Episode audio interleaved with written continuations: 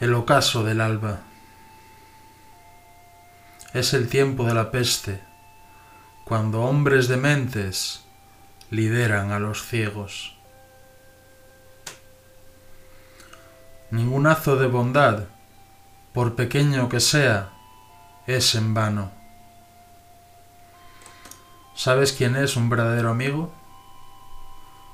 Alguien que cuidará de tu memoria cuando te mueras y ya nadie te recuerde. Creo que en lo que nos convertimos depende de lo que la vida nos enseña.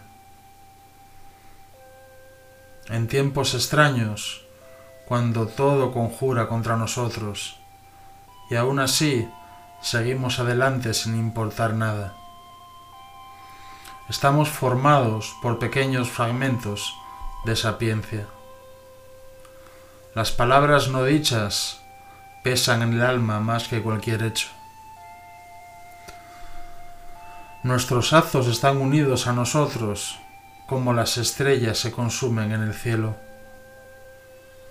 Viajan en el espacio y en el tiempo hasta llegar a la noche oscura de la tierra, que producen un fulgor en el cielo que ahora contemplan nuestros ojos. Éramos felices y no lo sabíamos. La felicidad siempre viaja de incógnito. Solo cuando todo pasó y volvemos atrás la mirada, con cierta sorpresa, comprendemos de pronto cuán felices hemos sido.